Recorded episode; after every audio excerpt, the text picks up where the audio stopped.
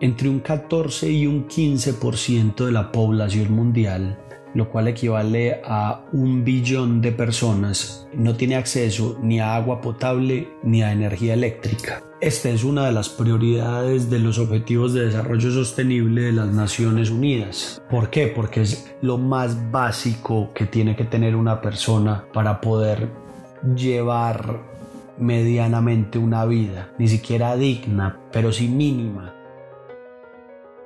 Recurrentemente escuchamos cifras como estas, pero en realidad, ¿qué implica para los seres humanos emprender en el futuro e ir un paso más adelante y lograr para la gran mayoría calidad de vida?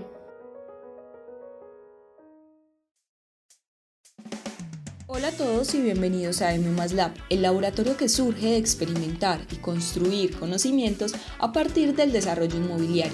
Nuestros podcasts tienen la misión de llenar el mundo de contenidos de valor que puedan servir e inspirar a otras personas. No olvides compartirlos y seguirnos en Facebook e Instagram, en donde nos encontrarás como arroba mgrouparc, una iniciativa de M Group.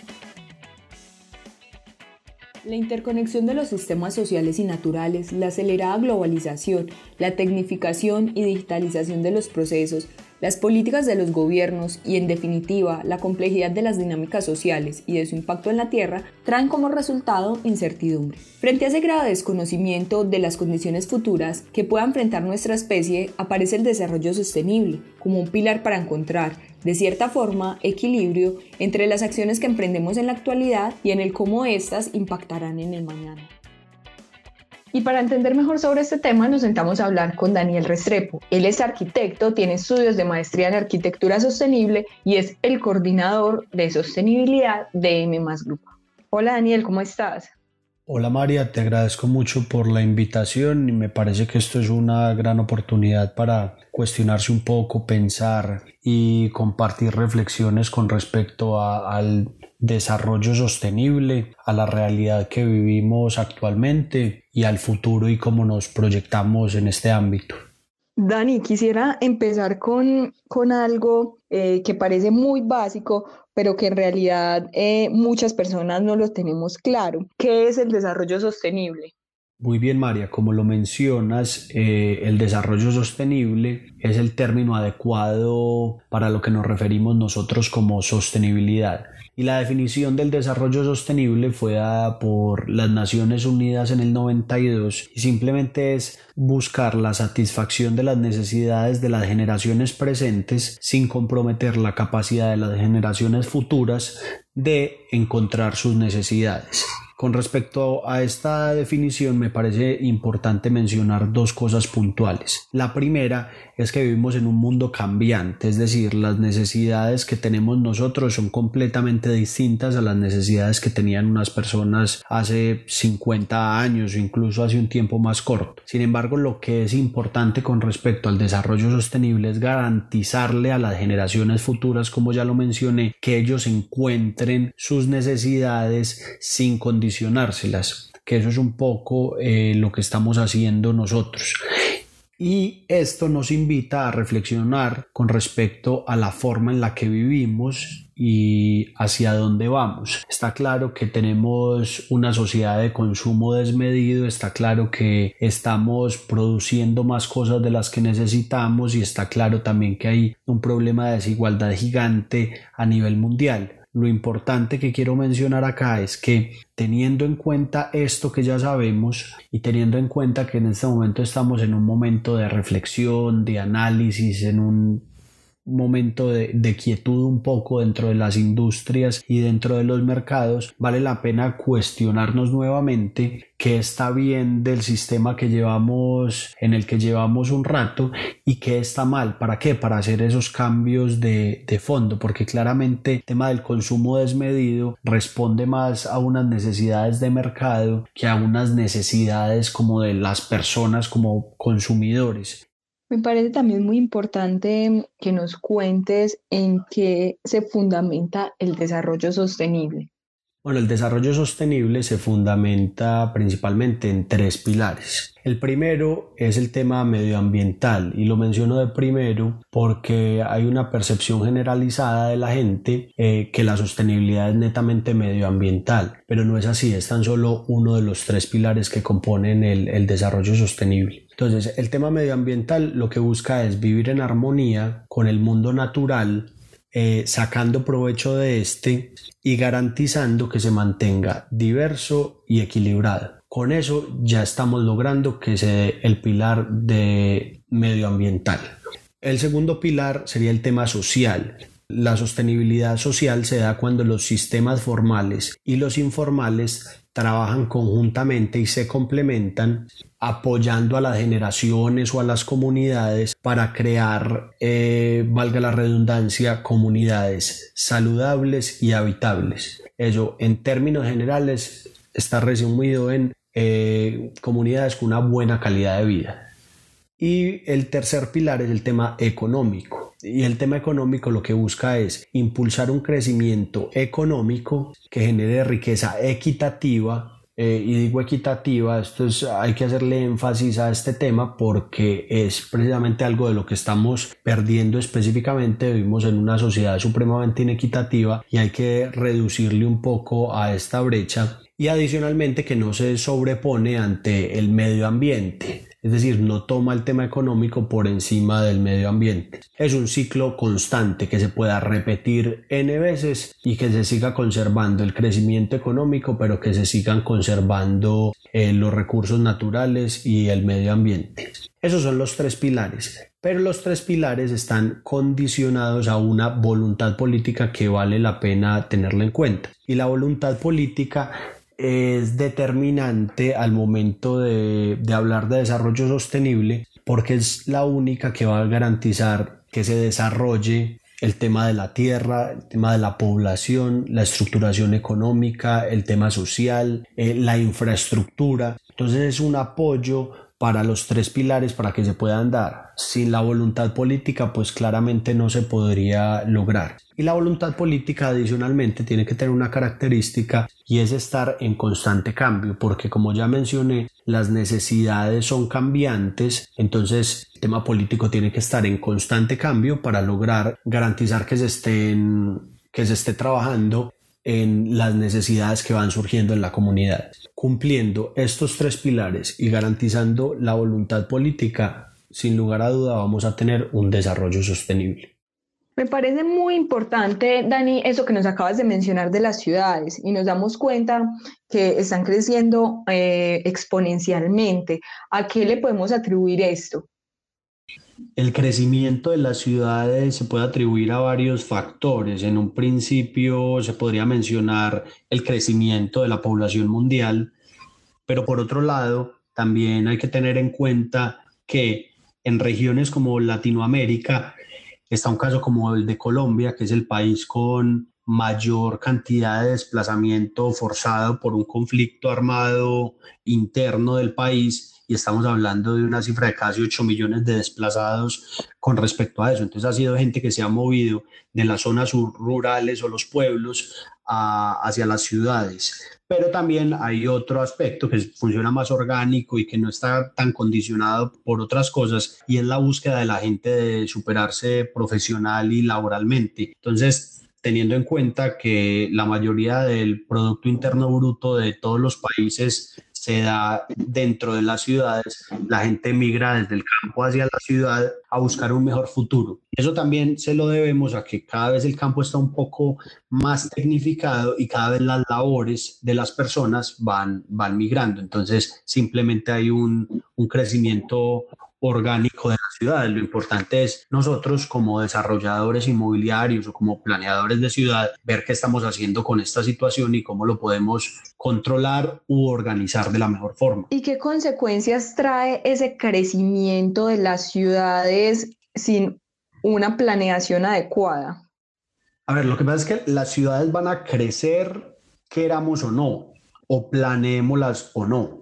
Entonces, por eso es importante tenerlo en cuenta, además porque es un trabajo que uno planea para un futuro, pero teniendo en cuenta una realidad actual. Y a eso es a lo que nos enfrentamos en las ciudades constantemente. ¿Qué es muy importante? Tener en cuenta hay un dato que es, que es impresionante y es que en el crecimiento que van a tener las ciudades de aquí al 2050, el 95% de ese crecimiento se va a dar en, en países en vía de desarrollo, es decir, países como el nuestro, o otro tipo de países, pero sí la mayoría de los que estamos acá en la, en la región de Latinoamérica. Y un gran porcentaje de ese crecimiento de las ciudades se va a dar de manera orgánica. Entonces hay cosas que no podemos controlar y hay que tener muy en cuenta que las ciudades van creciendo eh, a la par la ciudad formal con la ciudad informal. ¿Qué es importante? Tener estrategias que nos permitan trabajar conjuntamente entre la planeación formal con la ciudad informal. ¿Para qué? Para generar eh, buen espacio público, para generar buena calidad de vida, para generar espacios de, dispersión para las personas, equipamientos donde puedan suplir sus necesidades. Y eso es muy importante porque porque es lo único que va a garantizar que la gente tenga calidad de vida y al final vamos a ver que el desarrollo positivo de la ciudad informal también va a beneficiar a la, a la parte formal de la ciudad. Entonces es un trabajo constante, continuo eh, que no puede parar y es clave hacer sinergias y por eso me parece importante mencionarlo, hacer sinergias entre los actores del desarrollo. Entonces no es solamente los desarrolladores urbanos, sino las personas que trabajan en planeación. Hay un tema muy importante social que ya había mencionado, que el tema del eh, desarrollo sostenible tiene en cuenta un tema social y es eh, desde la sociología, desde la psicología, desde la antropología, cómo se viven los espacios y cómo se pueden complementar, porque lo que hemos visto es que cada vez eh, el trabajo tiene que ser más, más colectivo y se tienen que dar las sinergias para poder garantizar el buen desarrollo del espacio público y de, y de los equipamientos y las edificaciones en general. Dani, en este punto creo que es muy importante que nos contextualices o hablemos un poco sobre lo que está pasando en esos distritos urbanos entre un 14 y un 15% de la población mundial, lo cual equivale a un billón de personas, no tiene acceso ni a agua potable ni a energía eléctrica. Esta es una de las prioridades de los Objetivos de Desarrollo Sostenible de las Naciones Unidas. ¿Por qué? Porque es lo más básico que tiene que tener una persona para poder llevar medianamente una vida, ni siquiera digna, pero sí mínima. Entonces esta es una prioridad absoluta que tienen todos los gobiernos y que tendríamos que garantizar nosotros también. Puede que suene muy lejano, puede que suene como una realidad eh, de la India, de pronto de algunos países de África. Sin embargo, en nuestras ciudades también lo tenemos y es debido al crecimiento orgánico y descontrolado que tienen las ciudades. Entonces, en Latinoamérica lo tenemos en, en las zonas rurales y también en las zonas urbanas. Y para nosotros y para los gobiernos debe ser una prioridad garantizarle a esta gente que adicionalmente es la más vulnerable, garantizarle que puedan suplir estas necesidades para ir cerrando un poco la brecha que tenemos tan grande en la sociedad. Pero adicionalmente hay otros aspectos, aparte de esta prioridad absoluta que ya mencioné. Uno de estos que está muy relacionado al primer dato es que hay un, crecimiento descontrolado de las zonas urbanas. Esto normalmente se da en las periferias y claramente se da dentro de la población más vulnerable que hay. Entonces, si bien el Estado no tiene como influir y parar, por ejemplo, el crecimiento descontrolado y orgánico en algunos casos de las periferias de la ciudad, lo que sí puede hacer es complementarlo, complementarlo de una buena forma, con buen espacio público, con sistemas de transporte que lleguen hasta estos lugares, complementarlo con infraestructura y, equipamientos que le garanticen a esas personas que como ya mencioné son las más vulnerables que puedan tener una mejor calidad de vida y un acompañamiento constante eh, del Estado. También tenemos otro dato que es muy claro y es que las ciudades son diseñadas para los automóviles y claramente eso es un diseño que un, un concepto perdón que que ya está mandado a recoger y que es el momento de irlo cambiando. Porque hay un dato que lo, lo sustenta muy bien y es que según las Naciones Unidas cada habitante de una zona urbana tiene que tener un aproximado de 15 metros cuadrados de espacio público para desarrollar actividades diversas. Pero en una ciudad como Medellín, cada habitante tiene más o menos 3.6 metros cuadrados de espacio público. Es una cifra que es, si bien es preocupante, eh, es es inspiradora para estar en constante cambio. Entonces, claro, una ciudad que está diseñada para los carros, pues le está dando más prioridad a este medio de transporte que por un lado no es utilizado por toda la población, que es supremamente costoso en vez de estarlo dando en espacios públicos, en espacio público para la dispersión de las personas, en parques, en plazas, en equipamientos, eh, y a eso es hacia, hacia donde tenemos que apuntar.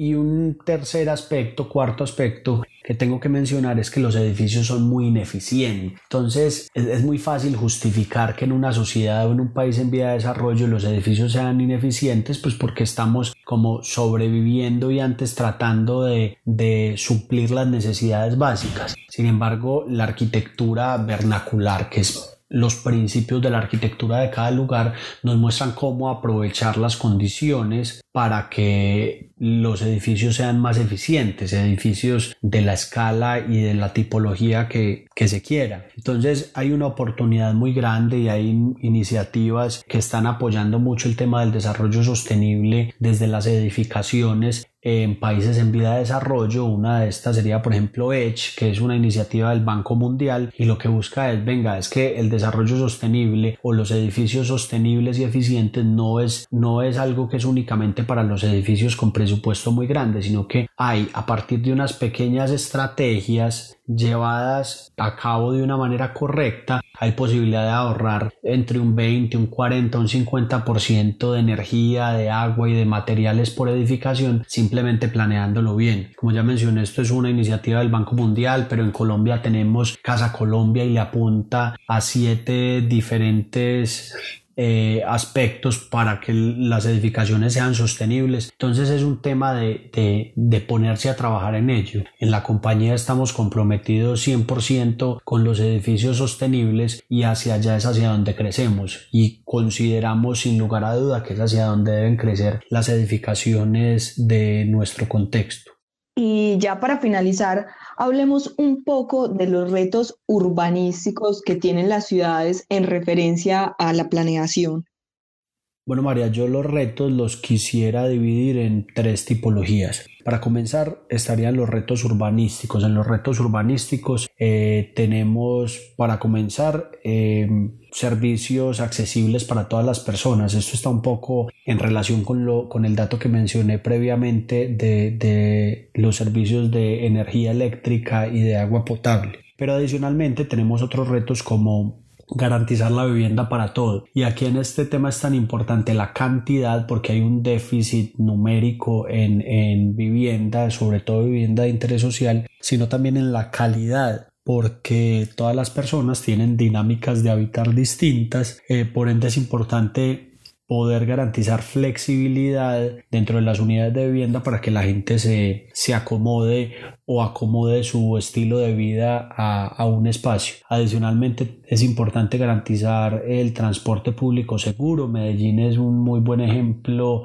para Latinoamérica con respecto al transporte público, con varios medios de transporte que además están eh, conectados y entrelazados y que además llegan a las periferias y a todas partes de las áreas urbanas. Eh, y para finalizar, es importante garantizar un espacio público de calidad. Este espacio público, sobre todo, en las zonas más marginales de la, de la ciudad. ¿Por qué? Porque es justo ahí donde las personas tienen una vivienda más pequeña y unas condiciones más difíciles, por ende necesitan el espacio público de mejor calidad. Entonces es un enfoque importante. Para continuar, otro, otro tipo de reto eh, son los retos sociales, lo podríamos llamar así. Y dentro de los retos sociales necesitamos una comunidad interconectada necesitamos que la ciudad sea segura y necesitamos un acompañamiento constante del gobierno. ¿Esto para qué? Para garantizar que los que los retos urbanísticos funcionen. De lo contrario, no va a ser posible y es algo similar a lo que mencioné previamente en los pilares de la sostenibilidad. Y para concluir, tenemos unos retos medioambientales y en los retos medioambientales que obviamente también están directamente relacionados con los sociales y los retos de infraestructura, necesitamos garantizar construcciones eficientes. Eh, hay un estigma dentro de la sostenibilidad posiblemente por el desconocimiento y es que la, la, construcción sostenible es más costosa, más difícil o tiene, no sé, hay como un tabú dentro de la arquitectura sostenible.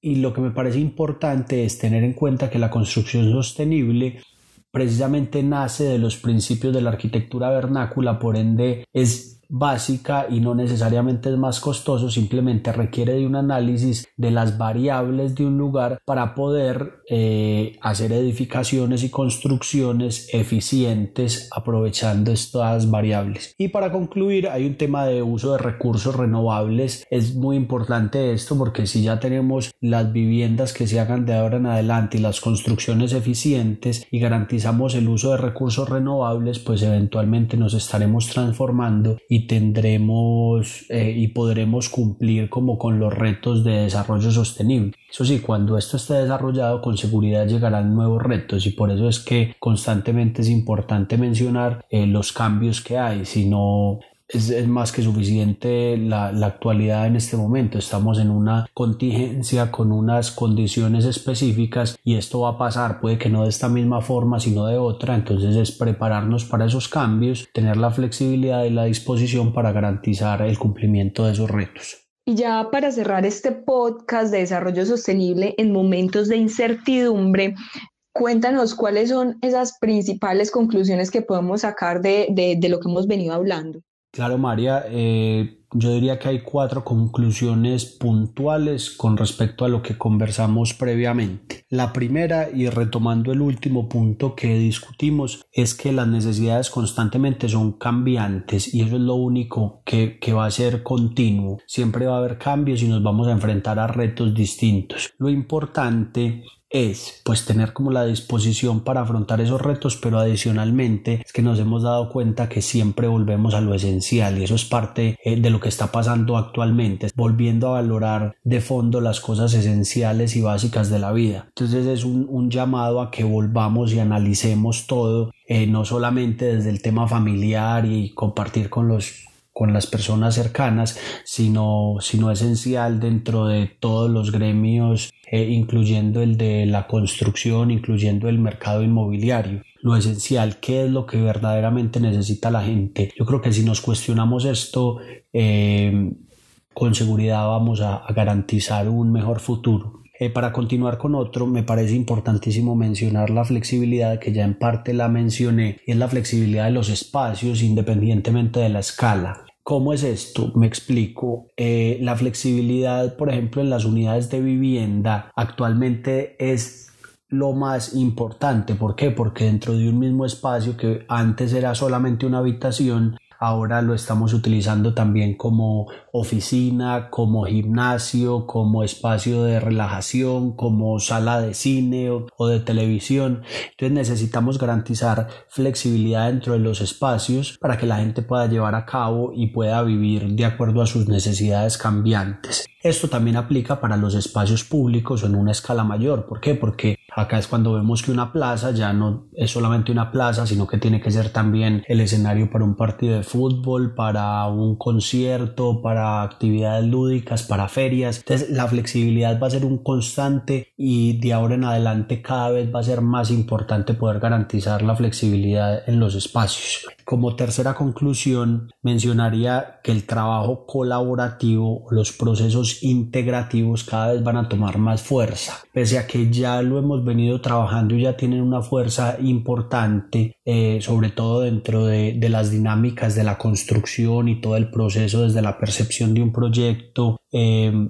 y, el futuro desarrollo, el proceso integrativo es muy importante porque cada vez eh, son más complejas las tramas y las, y las cosas, los proyectos que desarrollamos. Entonces necesitamos que esté un tema social eh, adherido a un proyecto que previamente era solamente técnico, hay un tema de diseño, hay un tema artístico, hay un tema eh, social como ya mencioné y siempre tienen que estar trabajando conjuntamente para, para, poder desarrollar los proyectos y las ciudades a las que nos vamos a enfrentar en un futuro y que nos van a garantizar eh, suplir las necesidades pues actuales y futuras. Y para concluir tengo una última, última idea y es la planeación incluyente que está relacionado con el beneficio colectivo. Es muy importante Incluso hago énfasis porque lo estamos viendo actualmente. Eh, necesitamos buscar un, un, beneficio colectivo. Una situación como la pandemia que estamos viviendo nos ha demostrado que no importa si nosotros estamos juiciosos en la casa cuidándonos, si hay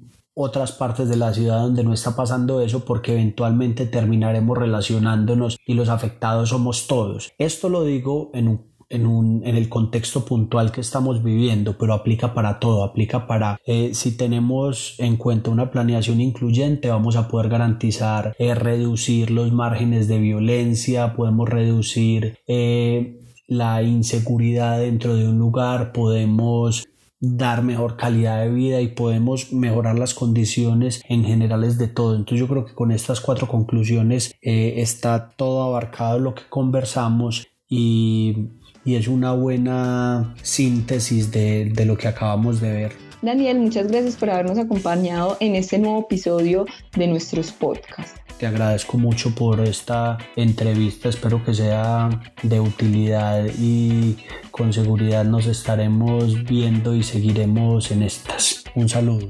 Hasta aquí llega este episodio. A nuestro invitado Daniel, muchas gracias por compartir su conocimiento sobre desarrollo sostenible y a ustedes gracias por escucharnos. Esperamos que el contenido les haya servido, aclarado alguna duda o mejor aún los haya inspirado. Si quieren más contenido, los invitamos a nuestra página web www.mgroup.com.co y recuerden suscribirse en la plataforma en la que nos estén escuchando, Spotify, Google Podcast o Apple Podcast. Este programa es una iniciativa de M Group.